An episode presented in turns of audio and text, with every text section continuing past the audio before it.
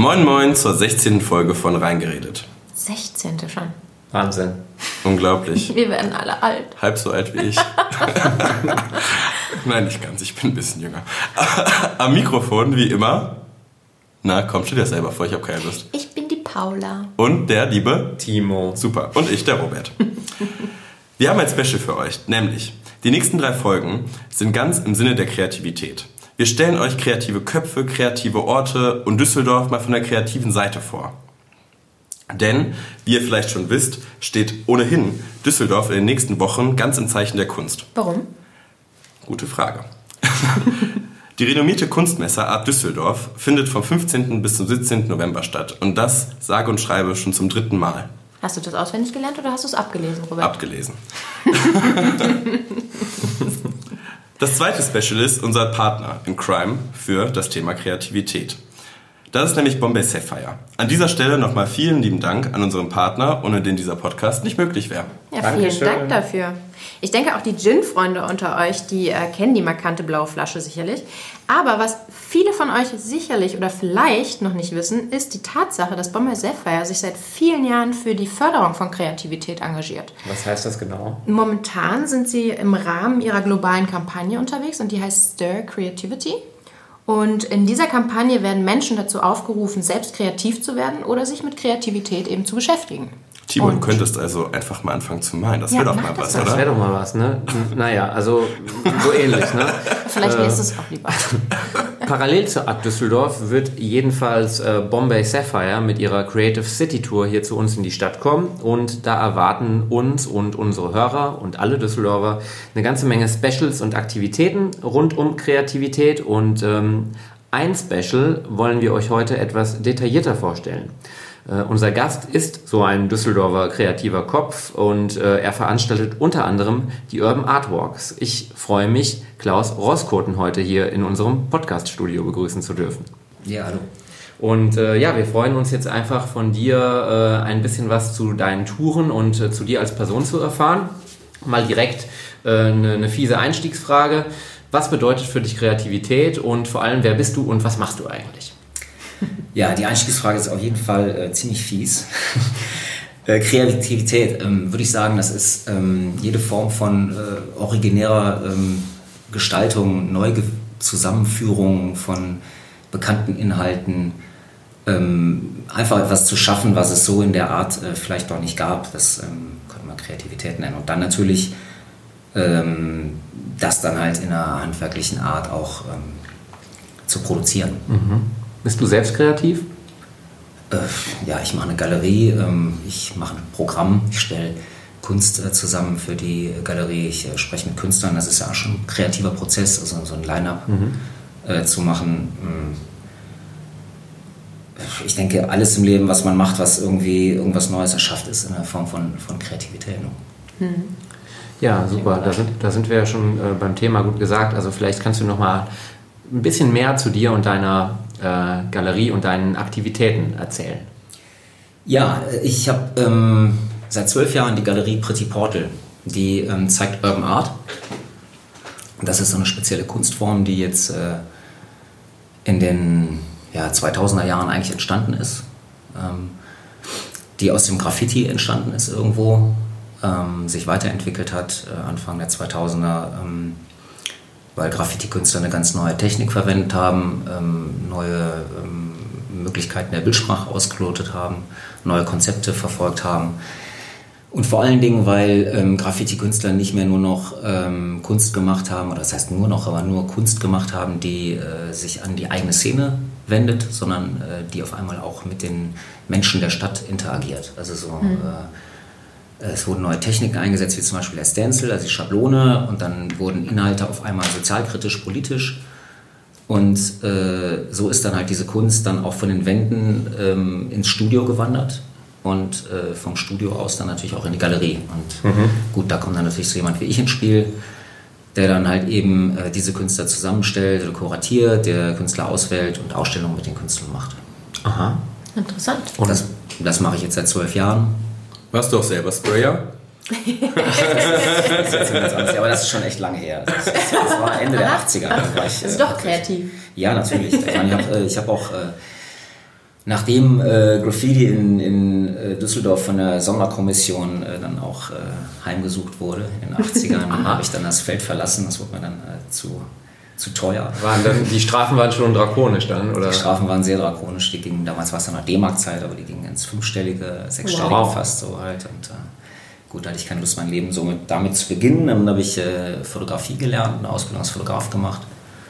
Dann war ich 3D-Grafiker, äh, eine Agentur gehabt und dann vor zwölf Jahren wollte ich mal was anderes machen. Und dann ist daraus die Galerie geworden. Sehr Und schön. von Anfang an unter dem Thema Graffiti-Kunst. Oder war das, ist das so entstanden? Also Graffiti-Kunst ist ja so dieses Ding. Ne? Also äh, ich habe das am Anfang äh, hieß es ja noch Street Art. So, ne? Und dann äh, am Anfang habe ich halt die Galerie auch einfach nur, weil das Kind braucht ja auch einen Namen, damit die Leute es verstehen, habe ich das halt Galerie für Graffiti und Street Art genannt. Und ähm, Graffiti ist aber tatsächlich etwas, was eigentlich äh, wirklich nur an der Straße stattfindet und was tatsächlich halt eben auch die meisten Graffiti-Künstler primär eher nur für ihre eigene Szene machen. Street Art ist das dann, was dann die Medien daraus gemacht haben, weil äh, als dann Anfang der 2000er die Graffiti-Künstler halt, wie ich gerade eben sagte, dann auf einmal nicht nur für ihre eigene Szene gemalt haben, sondern politische Motive, sozialkritische Kontexte, mit Schablonen gearbeitet haben und ganz andere äh, Bildinhalte geschaffen haben, wie zum Beispiel der Banksy das gemacht hat, ne, den man ja, den ja jeder kennt. Da brauchte das Kind seinen Namen und bevor die Künstler selber sagen konnten, wir sind die sowieso Künstler, wir machen dies, weil die Künstler haben sich eigentlich ja immer noch als Graffiti-Künstler verstanden, ähm, hat dann die Presse gesagt, ja, das ist äh, Kunst, findet in der Straße statt, also Street Art. okay. Und ähm, das hat aber die Problematik mit sich gebracht, dass halt ähm, die Künstler dann Ausstellungen gemacht haben, Besucher in die Galerien gekommen sind und dann äh, gefragt haben, ja, warum, das ist jetzt gar keine Street Art, weil das ist ja gar nicht mehr in der Straße. So, halt, ne? Gut, dann haben die Künstler mal einen eigenen Namen gefunden und dann hieß das Ganze Urban Art und deswegen ist auch meine Galerie eine Galerie für Urban Art. Okay, also urbaner Raum. Also ist das quasi der Unterschied, dass man, wenn man die Kunst, diese Graffiti- oder Street-Art-Kunst in eine Galerie packt, redet man von Urban Art. Nee, nee, so ist das nicht. Also das ist eher, das ist tatsächlich eher historisch zu sehen, also Okay. oder, oder so in der Entwicklung. Also wie gesagt, in den 80ern äh, ist halt Graffiti bekannt geworden in New York. Ähm, das haben dann äh, viele Künstler ganz lange gemacht. Und äh, das war, aber sind ja meistens, ich meine, Graffiti, das sind ja immer diese Schriftzüge, kann keiner lesen, die meisten Leute nicht, sondern nur diejenigen, die aus der Szene kommen. Entsprechend diese. Ich dachte, das geht nur mir so, dass ich den nicht lesen kann. Da bin ich ja froh, dass das gar nicht an, an alle gerichtet das geht ist. vielleicht den meisten so. Und ähm, die, äh, dementsprechend, das richtet sich ja eigentlich auch wirklich nur an die Szene, weil dann wird halt da eigentlich ausgelotet, wer der coolste ist, wer der King ist, so halt, ne? wer die meisten äh, Plätze besprüht, die tollsten Plätze besprüht, den geilsten Style hat. Und ähm, das ist, äh, ja, wie gesagt, das richtet sich gar nicht an uns unbedingt. Und dementsprechend findet das so in so, einem Parallel, in so einer Parallelwelt eigentlich statt.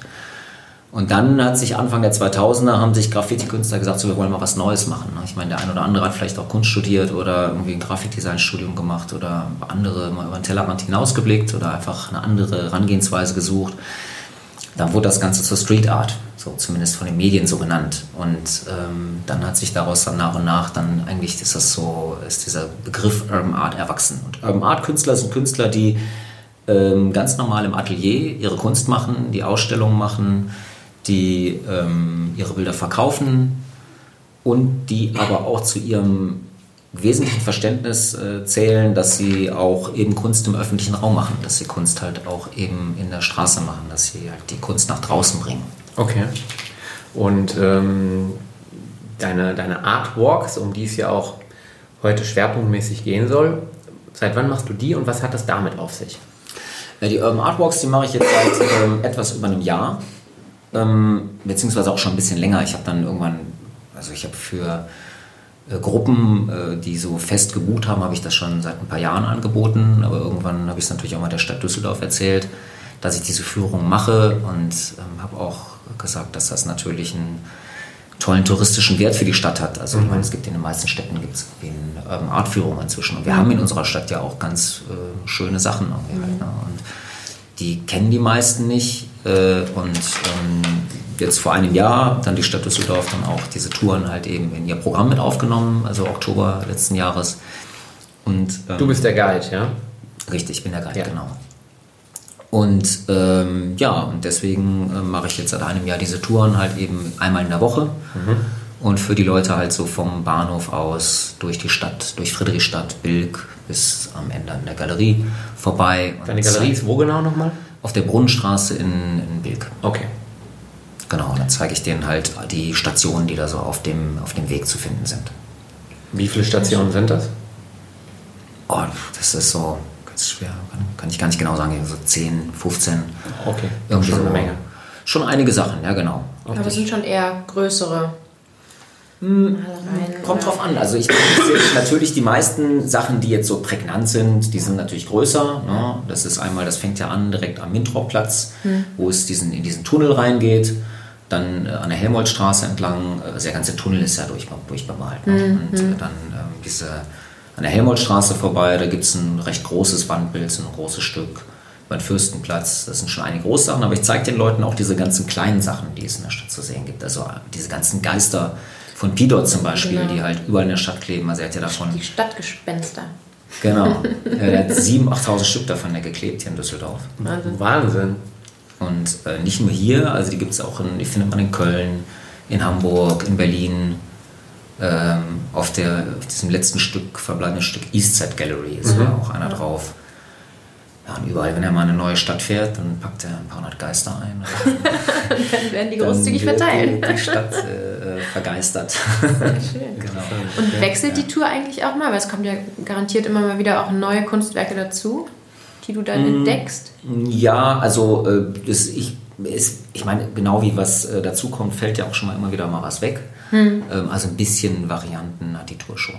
Wieso fällt was weg? Weil es weggestrichen wird, ge- weggeklopft wird oder weil es dir nicht mehr gefällt? Also, nee, nee, mir, mir mein Gefallen spielt da keine Rolle. Also, das ist eher so, dass halt jetzt mal ganz als äh, aktuelles Beispiel, ähm, jetzt gerade geht die Tour noch an der Brause vorbei. Ne? Also, kennt ihr sicherlich auch die Brause, diesen Künstlerverein, aber der äh, wird ja bald nicht mehr. Also, die, den Verein gibt es natürlich noch, aber die, die äh. Location halt, ne, die gibt es ja schon jetzt seit äh, Mitte des seit Juni, Juli gibt es sie ja nicht mehr. Und ähm, das ist ja nur noch absehbar, wann das ganze Gebäude abgerissen wird. Und dann muss ich natürlich irgendwie einen anderen Weg suchen, weil dann macht das ja keinen Sinn mehr, da vorbeizugehen. Stimmt. Okay. Traurig.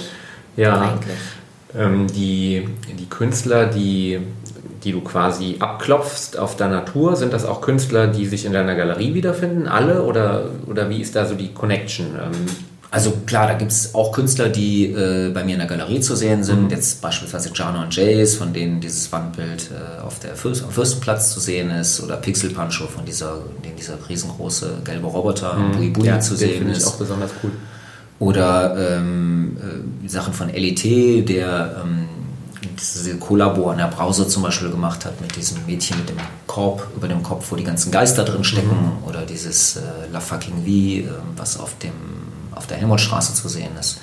Das sind Künstler, die ich auch bei mir in der Galerie zeige. Oder den Findak, der auch direkt bei mir um die Ecke von der Galerie ein Bild gemalt hat. Der macht ja immer diese ähm, Frauen mit diesem Farbsplash über dem Gesicht, dieser Farbmaske.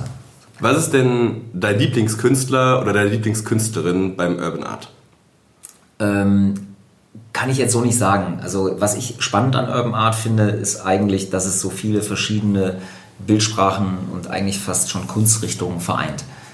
Ähm, denn alles, was die Künstler ja eigentlich tun müssen, ist, dass sie halt äh, im, im Atelier arbeiten, aber eben auch im öffentlichen Raum, dass sie halt eben den öffentlichen Raum zur größtmöglichen Galerie erklären, dass sie ähm, den, den Raum halt als Kunstraum zurückerobern wollen, dass sie ähm, äh, Gegenwelten schaffen wollen zu diesen omnipräsenten Werbewelten, dass sie äh, halt die Kunst demokratisieren wollen, indem sie die Kunst halt in die Straße bringen, zum Menschen bringen, dass die Menschen halt nicht mehr ins Museum und in die Galerie gehen müssen, sondern dass sie halt eben die Kunst überall sehen können. Kunst im Alltag also.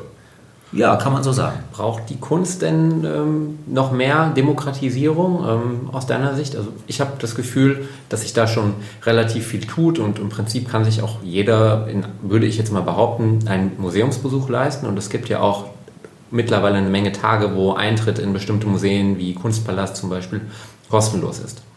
Ich würde gar nicht, ja, das ist natürlich richtig. Also ich glaube, das ist gar nicht mehr unbedingt jetzt ein monetäres mhm. Problem, mhm. äh, ähm, sondern es ist tatsächlich einfach so, dass äh, die Leute es nicht machen. Vielleicht haben wir heute mhm. eher so eine andere, äh, sag ich jetzt mal, ein anderes Gut, das ist Zeit ja. vielleicht, mhm. ne? dass die Leute aus Zeitgründen, Aufmerksamkeit, Aufmerksamkeit oder sonst was nicht in die äh, Museen gehen und dann halt eben äh, das für die einfach spannend ist, wenn dann halt mal Kunst in der Straße erlebt werden kann. Und das ist auch äh, natürlich auch eine tolle Gegenbewegung, wie gerade eben schon gesagt, halt zu dem ist, was man sonst so als Bildwelt ja ohnehin geliefert kriegt. Ne? Ich meine, also so irgendwie äh, Geiz ist geil oder sonst irgendeine Kampagne, mhm. die kriegt man so frei aus, äh, frontal geliefert, so, nur weil das Unternehmen sich das leisten kann. Irgendwie halt aber eben andere Inhalte, die uns vielleicht auch eben gedanklich anders beschäftigen und auch anders mhm. befruchten können, so die bekommen wenig Raum. Und deswegen mhm. ist eigentlich das Spannende gerade, dass die Urban Art Künstler diese Räume suchen und dabei auch eben nicht unbedingt auf eine Genehmigung warten, sondern auch eben diese Räume für sich erobern und damit halt eben ähm, auch den Raum gestalten.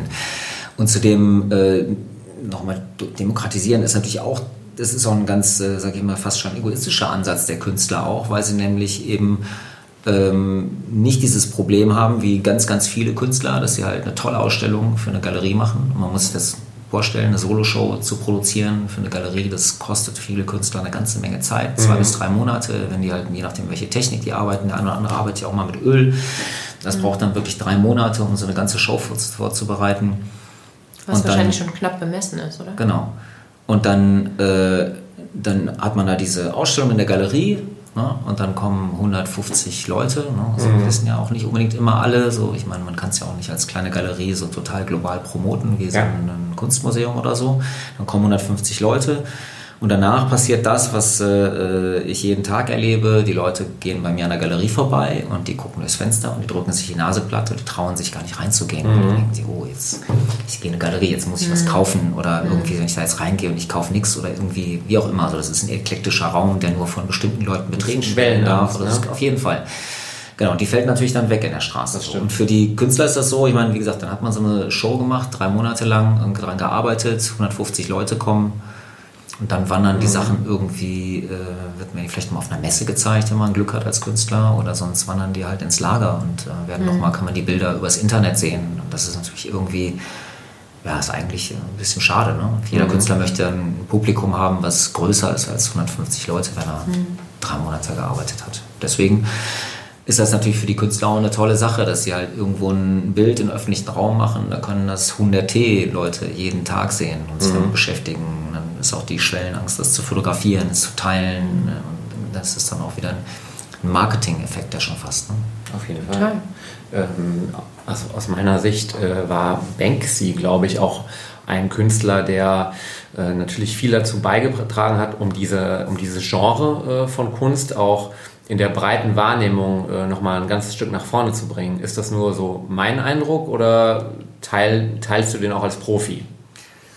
Ähm, also Banksy zeigt ja nur, ist ja nur ein bestimmter Ausschnitt. Ne? Also es ist halt mhm. eben diese typische mit Schablone erstellten Kunstwerke gerade am Anfang. Inzwischen macht er natürlich auch andere Sachen, Installationen heutzutage auch so. Aber das ist das, was auch wiederum die wenigsten Leute kennen. Die meisten kennen halt so ne, diese typischen Stencil Pieces, die er halt in den Straßenraum gebracht hat, die halt eben da auch ganz konkret politischen Anspruch nehmen. Aber keine Frage, ne, er hat das auch natürlich an einem super Ort gemacht. Ich meine, London ist halt eine Stadt, in der halt eben mit, was weiß ich, wie viel, 10 Millionen Menschen, einfach mhm. eine Riesenmetropole, alles, was da passiert und da wirklich in den Stadtkern hineingebracht wird, ist halt eben was Besonderes. Die Engländer lieben ja ohnehin ihre eigenen, äh, na, irgendwie eigenen Leute sehr. Ne? Mhm. Dann ähm, dann ist das dann, dann da auch direkt in die Medien gewandert und hat dann von da aus seinen weltweiten Zug genommen. So halt. Und dann hat er natürlich auch eben so tolle Sachen gemacht, dass er eben diesen Film gemacht hat, den Access to the Gift Shop, irgendwie, mhm. der dann halt eben auch das ganze Thema aufge äh, aufgearbeitet hat für all die Leute, die sich damit nicht so gut auskennen. Und klar, er ist so, sag mal, die Galionsfigur. Ne? Ich meine, wenn man, was er sich, äh, ne? wir von ähm, klassischer Malerei mit äh, fülligen Frauen, andere sagen wir nur Rums. Und, mhm. ja, ist klar, ne? aber es gab halt durchaus ein paar mehr, die das gemacht haben. Aber er ist auf jeden Fall derjenige, den man da ganz stark herausheben kann. Ne? Genauso wie jetzt in Amerika äh, Obey oder Shepard Ferry, der mhm. ist halt auch so eine Galionsfigur. Aber darunter äh, oder dahinter, ne? ich will das nicht sagen darunter, auf jeden Fall eben, da gibt es noch sehr, sehr viel mehr Künstler, die eigentlich, sage ich jetzt mal äh, aus meiner Perspektive, spannendere Sachen heutzutage machen. Mhm. Banksy super wichtig, macht auch eben noch klasse Projekte, irgendwie so halt immer wieder haben auch einen, äh, einen super Twist, die Sachen, mhm. die bleiben hängen und die sind sehr originär und sehr kreativ. Man erinnert sich an das geschredderte Kunstwerk. Genau, weil das war eine super Marketing. Ja, Aktion. Das, ja, das ist eine Riesenaktion. Halt, ne? Aber sowas bleibt den Leuten natürlich in Erinnerung. Ne? Selbst wenn du bis dato noch nie was von ihm gehört hast. Das mhm. ging durch die Medien. Spätestens dann kanntest du den Namen Banksy. Ja, ja.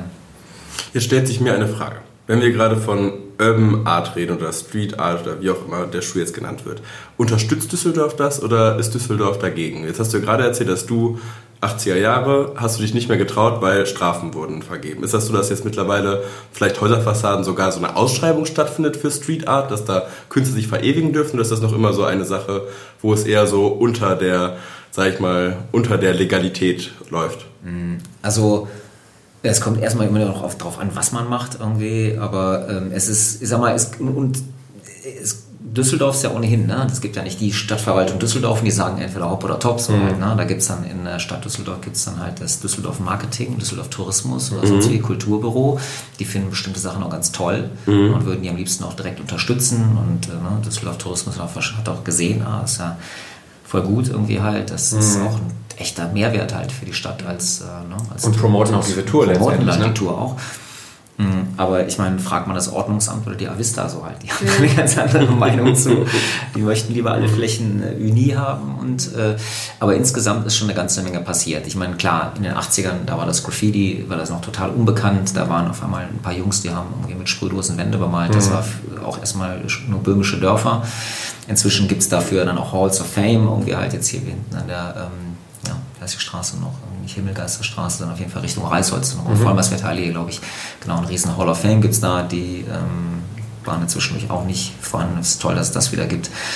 Aber äh, die Stadt ist auf jeden Fall offen für solche Projekte. Ne? Ich meine, es gibt das 40-Grad-Festival, wo jetzt an der Toulouse Allee äh, dieses Jahr wieder die ganze Unterführung halt von verschiedensten Künstlern bemalt worden ist. Mhm. Äh, es gibt immer wieder gute Projekte und es gibt auch einen Etat äh, von der Stadt, der mhm. da dann halt auch zur Verfügung gestellt wird, um eben dann auch Materialien, äh, Gerüste und ähnliches auch zu bezahlen. Mhm. Auch die Künstler, zwar immer noch in einem kleinen Rahmen, aber dass sie das nicht mehr alles umsonst machen müssen, ne, das kann man da nicht erwarten. Mhm. Wahrscheinlich. Also es passiert ich weiß, was. bei uns wurde auch viel, oder in Kaiserswerth wurde viel beauftragt, auch äh, um, weil man sagt ja, es gibt so diese Ehre, man übermalt ein Bild nicht. Ist das richtig? Also ich weiß, da wurde viel beauftragt, gerade so in Unterführungen, die leider äh, nach einer Zeit einfach nur noch äh, ja, schmutzig war. und beschmiert waren. Mhm. Also man konnte gar nichts mehr erkennen. Und da weiß ich, wurden viele Künstler auch beauftragt, da ein einheitliches Bild mhm. hinzumalen, mhm. weil man eben sagt, dass unter äh, oder in diesem Genre so eine gewisse, ja, dass äh, diese Ehre eben besteht, dass man andere Bilder nicht übermalt. Ja, also ich sag mal, das, das kommt ja so aus diesem, was ich eben angesprochen habe, diesem Thema das, der Hall of Fame. Also eigentlich mhm. ist es ja so, wenn ein Bild gut ist, dann übermalt man das erstmal nicht. Mhm. So, ne, dann, also Platz ist natürlich immer begrenzt mhm. und wenn im schlimmsten Fall muss auch ein gutes Bild mal weichen, weil irgendwann haben es ja auch alle gesehen. Dann kann man da was Neues dahin machen. Ähm, das ist auf jeden Fall so ein gewisser Kodex, dass man halt über Sachen nicht drüber geht, wenn sie auch eine bestimmte Qualität haben. Mhm. Das sieht man ja auch an den verschiedenen Stationen des Urban Artwalk zum Beispiel. Die äh, Leute, die ich da mitnehme, die sind jede Woche eigentlich überrascht und sagen so, äh, ja, seit wann ist denn dieses Bild da? Mhm. Und wenn ich denen dann sage, das ist schon seit fünf, sechs Jahren da, dann sind die alle immer sehr überrascht und sagen so, hey, wie, wie, wieso ist denn da noch nichts drauf gemalt? Mhm. Und dann ist es so, dass ich halt, ja, sagen kann, dass halt zum einen gibt es halt eben diesen Kodex, zum anderen ist es aber auch, glaube ich, dass die Künstler für sich verstanden haben, auch, dass es äh, die Stadt auch nach und nach immer mehr Flächen bereit ist zu geben mhm. und Hausbesitzer auch bereit sind, Flächen zur Verfügung zu stellen, mhm. wenn eben solche Sachen auch respektiert werden. Mhm. So, ne? Weil äh, tatsächlich ist es so, dass halt Urban Art oder eben so diese gesamten Wandbilder der beste Schutz gegen das äh, als solches verstandene Geschmiere sind. So, ne? Mhm. Ich meine, weil es ist ja auch wieder nur so ein Ding, Geschmiere hin oder her. Also auch die Tags, so, ne, die von vielen ja so mit völligem Unverständnis besehen werden, haben ihre Berechtigung. Was sind Tags? Tags sind so die, die, Unterschriften. So, ne? Dieses okay. typische, was man überall in der Straße sehen kann, mhm. halt, wo man eben Heute ist das nur so, ich sag mal, früher hat man so seinen Tag irgendwie im Blackbook noch irgendwie, was er sich tausendmal geübt, bevor man es dann zum ersten Mal mit einem Edding in die Straße gemalt hat. Und heute äh, gehen die Kids, äh, kriegen die Kids im Sprühdosenladen eine Sprühdose für drei Euro mit so einem Fat Cap und dann ballern die, dann üben die auf der Straße halt. Ne? Mhm. ist das so. Naja. Wie kann ich denn jetzt Urban Art Künstler werden? Also nicht Timo, Timo ist sehr untalentiert, müsst ihr alle wissen, aber jemand, der Talent Du, du hat. kannst Computer.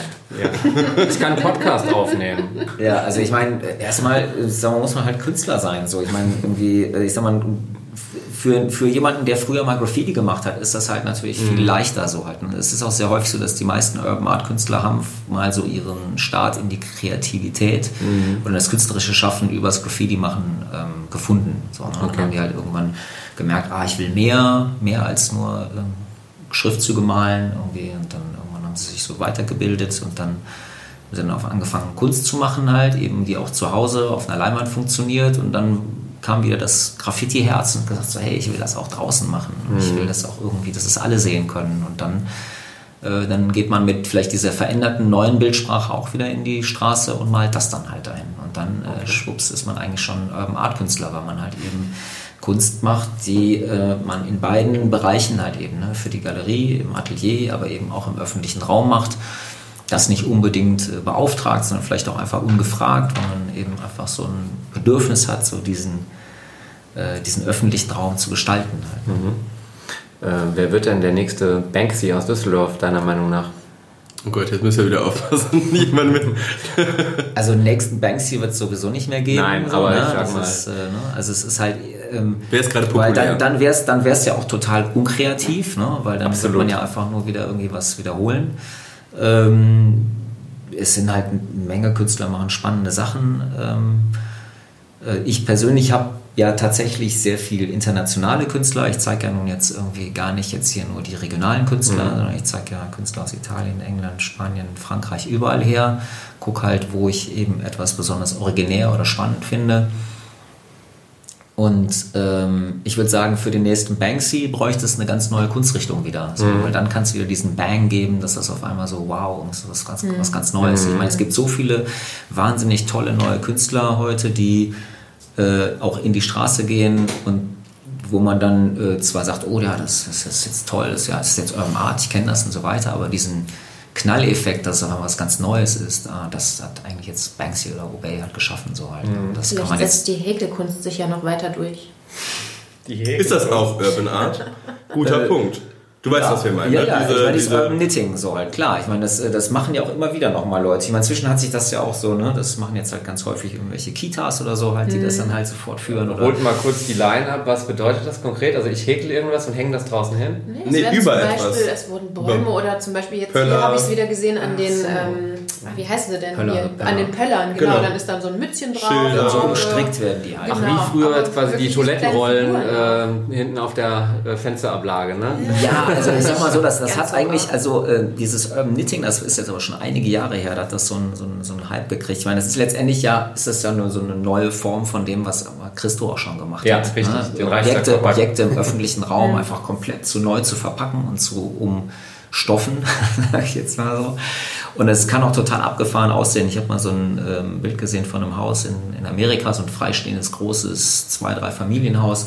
Das ist einmal so komplett umstrickt worden. Also so Wow. wie so ein Patchwork mit lauter gedauert. so, mit wie, was weiß ich, als wenn man jetzt tausende von großen Schals zusammennäht und damit einfach so ein Dings umspannt. Also wie so ein riesen Patchwork um so ein Haus rum. Okay, also die Aber Idee das hat- auch schon. Das hat, aber das hat, äh, sage ich jetzt mal, so ein bisschen nachgelassen. Einerseits Ja. ist das natürlich eine wahnsinnig aufwendige Sache. Ne? Also ich meine, tausend Omas häkeln. So stelle ich mir das zumindest vor. Ähm, und das ist natürlich auch nicht gerade witterungsbeständig. Ne? Die Dinge zerfallen dann über den Winter, wenn den ganzen Winter so ein, so ein Schal draußen rumhängt irgendwo drum, dann ist er irgendwann Aber weg. gut, je nachdem, äh, wo, wo hier ähm, die Movers oder Stencils und Paste-Ups oder wie sie alle heißen auch hängen, ist ja natürlich dann auch äh, vielleicht von der Witterung Aber das ist wieder spannend, eher daran, oder? oder? Ja, ja, das ist halt eine flüchtige Kunst. So. Ja. Das ist auf Aber jeden auch wie es sich verändert, ist Vergänglich. manchmal spannend. Es gibt auf meinem, äh, auf der Talstraße ähm, gibt es so ein, ein, äh, ein, ich sag mal, türkises Tor, wo so zwei äh, Mädchen, das glaube ich ein, ein, wie, also ein Sticker da angeklebt wurde, die halten Händchen. Ja, von kurz nach zehn ist das. Ne? Und das ist so spannend. Als ich da hingezogen bin, äh, ich glaube vor vier Jahren, äh, war das noch alles tipptopp. Und jetzt mit der Zeit hat sich das so verändert, dass die Mädchen irgendwie, die eine hat ihren Fuß verloren, die andere ist der halbe vom, äh, vom Gesicht weg. Aber es ist ja spannend, irgendwie das verändert. Und vielleicht ist das auch die Intention vom Künstler, sowas, die Vergänglichkeit von Ja. solchen Sachen nochmal darzustellen. Also es ist schon schön. Und auch andererseits äh, dieses riesige, ähm, Wandgraffiti, was an dem Biergarten Richtung Südring, wie heißt der große Biergarten? Richtung Das Tigges meinst du? Tigges, genau. von- Dieser riesige Graffiti, ich habe das Von, nie von gesehen. Farbfieber. Das ist also, ja, Farbfieber ist ja eine Gruppe, Das die gibt es ja schon seit den, Riesig. die gibt's ja schon seit den 70er Jahren hier in Düsseldorf. Die haben äh, sich ja von der Akademie gegründet Mhm. und hatten so sich den Anspruch gesetzt, wir wollen nicht mehr auf Leinwände malen, wir malen jetzt nur noch ähm, äh, auf, auf Wände, ne, malen jetzt nur noch draußen. Und die haben ja in Düsseldorf bestimmt 30 große, bestimmt 30 große Und Wandbilder. das Spannende daran ist, dass hier beleuchtet. Ne? Mir ist das nur deswegen aufgefallen, also äh, ehrlicherweise tagsüber ist mir nie aufgefallen, als ich mal abends aus Düsseldorf rausgefahren bin, dieses Ding ist komplett beleuchtet. Du musst dir vorstellen, das ist eine komplette ja, Hauswand, die von unten nach oben beleuchtet ist. Das ist auch ein sehr großes Haus, Ja, genau, das ist ein sehr großes Haus. Ja, ist sehr präsent auch, es kommt echt gut. Ich meine, es ist auch irgendwie gute politische Statement dabei auch. Ne? Da geht es ja um bezahlbaren Wohnraum Mhm. Bei dem Ding, durch diesen, durch diesen Favela-Charakter. Und was ja auch sehr auffällig ist an dem Bild, dass diese ganzen Figuren da drauf, die sind ja halt äh, nicht auf die Wand gemalt, sondern auf so Tafeln, auf Holztafeln, die dann an die Wand montiert worden sind. Dadurch kriegt das dann auch ein bisschen so einen Reliefcharakter. Ist auch sehr spannend. Hat, haben so welche Bilder denn einen Wert? Das habe ich mir, als wir uns erstmal über das Thema unterhalten haben, habe ich mir direkt gedacht, gibt es einen Wert von solchen Bildern? Also heißt das jetzt, dass der Hausbesitzer, wenn diese Wand einmal abträgt, das verkaufen könnte? Wohin denn? Ja, ich Wohnzimmer nicht. stellen Also, oder was? Ja, weiß ich nicht. Es gibt ja Das haben ja einige Banksy-Hausbesitzer sozusagen doch regelmäßig versucht, ne? Ja, nicht nur versucht, also Oder auch das ist ja, gemacht. auch, ist ja tatsächlich so passiert. Ne? Ja. Also das, ähm, also eigentlich dann, aber die Hausbesitzer selber waren gar nicht so findig, sondern es ist irgendeiner hergekommen, hat dem Hausbesitzer ein Bündel Geld in die Hand gedrückt, gesagt, pass auf, ich baue die Wand ab, ich baue dir eine neue Wand hin. Und dann haben die das Ding dann äh, zwei Jahre später irgendwo in irgendeinem Auktionshaus dann halt äh, entsprechend gewinnbringend versilbert halt. ne? Das, ist das ist natürlich eigentlich total, ist, ist eigentlich total schade und es ist auch vollkommen Entgegengesetzt. entgegen, entgegengesetzt der Intention, weil ich meine, eigentlich ist das ein Raub an uns allen. Also ich meine, es ist genauso, als wenn jetzt irgendwer hingehen würde und würde das Bild, was euch da so gut gefällt, ne, einfach so zack, bumm, abbauen und es bei sich zu Hause hinstellen. Das wäre doch ist ein total egoistischer Akt, auch, ne, weil es, so erfreut uns das Bild alle. Ja. das ist ja auch die, die Idee dahinter und dann äh, wird es So halt daran einfach... noch Geld zu verdienen, ne? Ja. Das, war- das war das. zu so tickt, und- und tickt die Gesellschaft äh, natürlich. Aber das, also ich fand das nur so spannend, diese Frage, weil erstens, wem gehört das Bild? Gehört es der Öffentlichkeit, äh, sag ich mal, weil es für die Öffentlichkeit gemacht ist, oder gehört es dem Hausbesitzer zum Beispiel?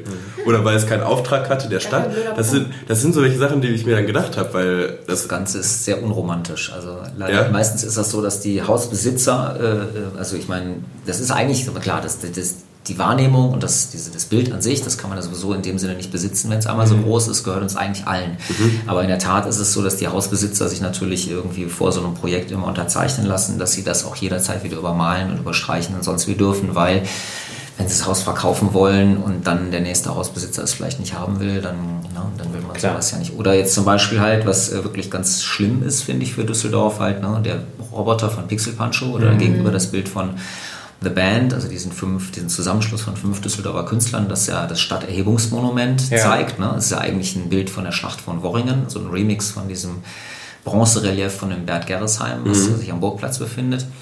Ähm, die Baulücke, die wird wahrscheinlich äh, irgendwann geschlossen. Ne? Also wie das Bui Bui hier jetzt schon abgerissen wird, äh, so ist zu befürchten, dass diese Baulücke irgendwann geschlossen wird halt. Und dann werden natürlich auch diese zwei Bilder halt eben verschwinden. Gibt es denn so ein Museum für Wandbilder auf der Welt? Also gibt es irgendjemanden, der sich mal Gedanken darüber gemacht hat, hier könnt ihr eure Wandbilder, die vielleicht so äh, quasi abgetragen werden Konservieren, können, äh, da mal aufgestellt werden? Ja, also So einfach... eine riesige Haus. Ja, wirklich, ja, wirklich. Aber vielleicht gibt es ja jemanden, der das gesagt hat, der sich diesem es Thema mal in an... äh, Las Vegas ja auch das Museum für diese Leuchtschriften. Ja? Also das ist auch wesentlich Gibt es sowas oder gibt es, also ich, äh, blöde Frage vielleicht, aber Vielleicht Nee, so in dem Sinne gibt es das nicht. Also es gibt tatsächlich hier zwischen in mehreren Städten gibt's, äh, Museen für Urban Art auch. Also jetzt zum Beispiel ne, gab's ja in, gibt's ja in Berlin äh, das Urban Nation oder jetzt in München das MUKA und auch in Amsterdam. Und das gerade in Amsterdam ist ja halt irgendwie in so einer riesigen Halle. Das ist halt wirklich sehr, sehr groß. Und die haben halt sich von Künstlern halt so echt auch sehr massiv große Bilder malen lassen, die fast schon so einen Effekt eines